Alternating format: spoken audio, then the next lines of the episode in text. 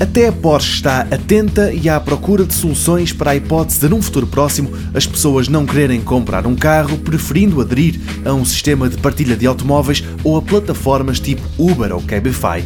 Assim, o que está a ser estudado pela fabricante de bólides é uma espécie de Netflix, uma app para smartphones que, em troca de uma mensalidade, permite trocar frequentemente de carro, sem limite de quilómetros e com o essencial incluído, ou seja, seguro, registro, taxas e manutenção.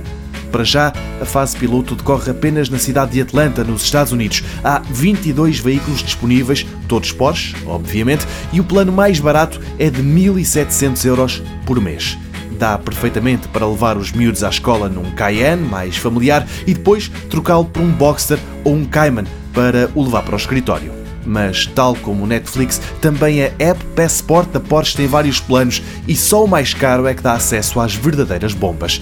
Quem quiser sentar-se ao volante de um 911 Carrera S num dia e no seguinte, por exemplo, de um Panamera 4S, vai ter de abrir mão de 2.500 euros todos os meses. O projeto piloto da Porsche começa em novembro, por enquanto apenas numa cidade, mas a fabricante automóvel admite que, se for bem recebido e rentável para a companhia, poderá espalhar-se por mais localidades.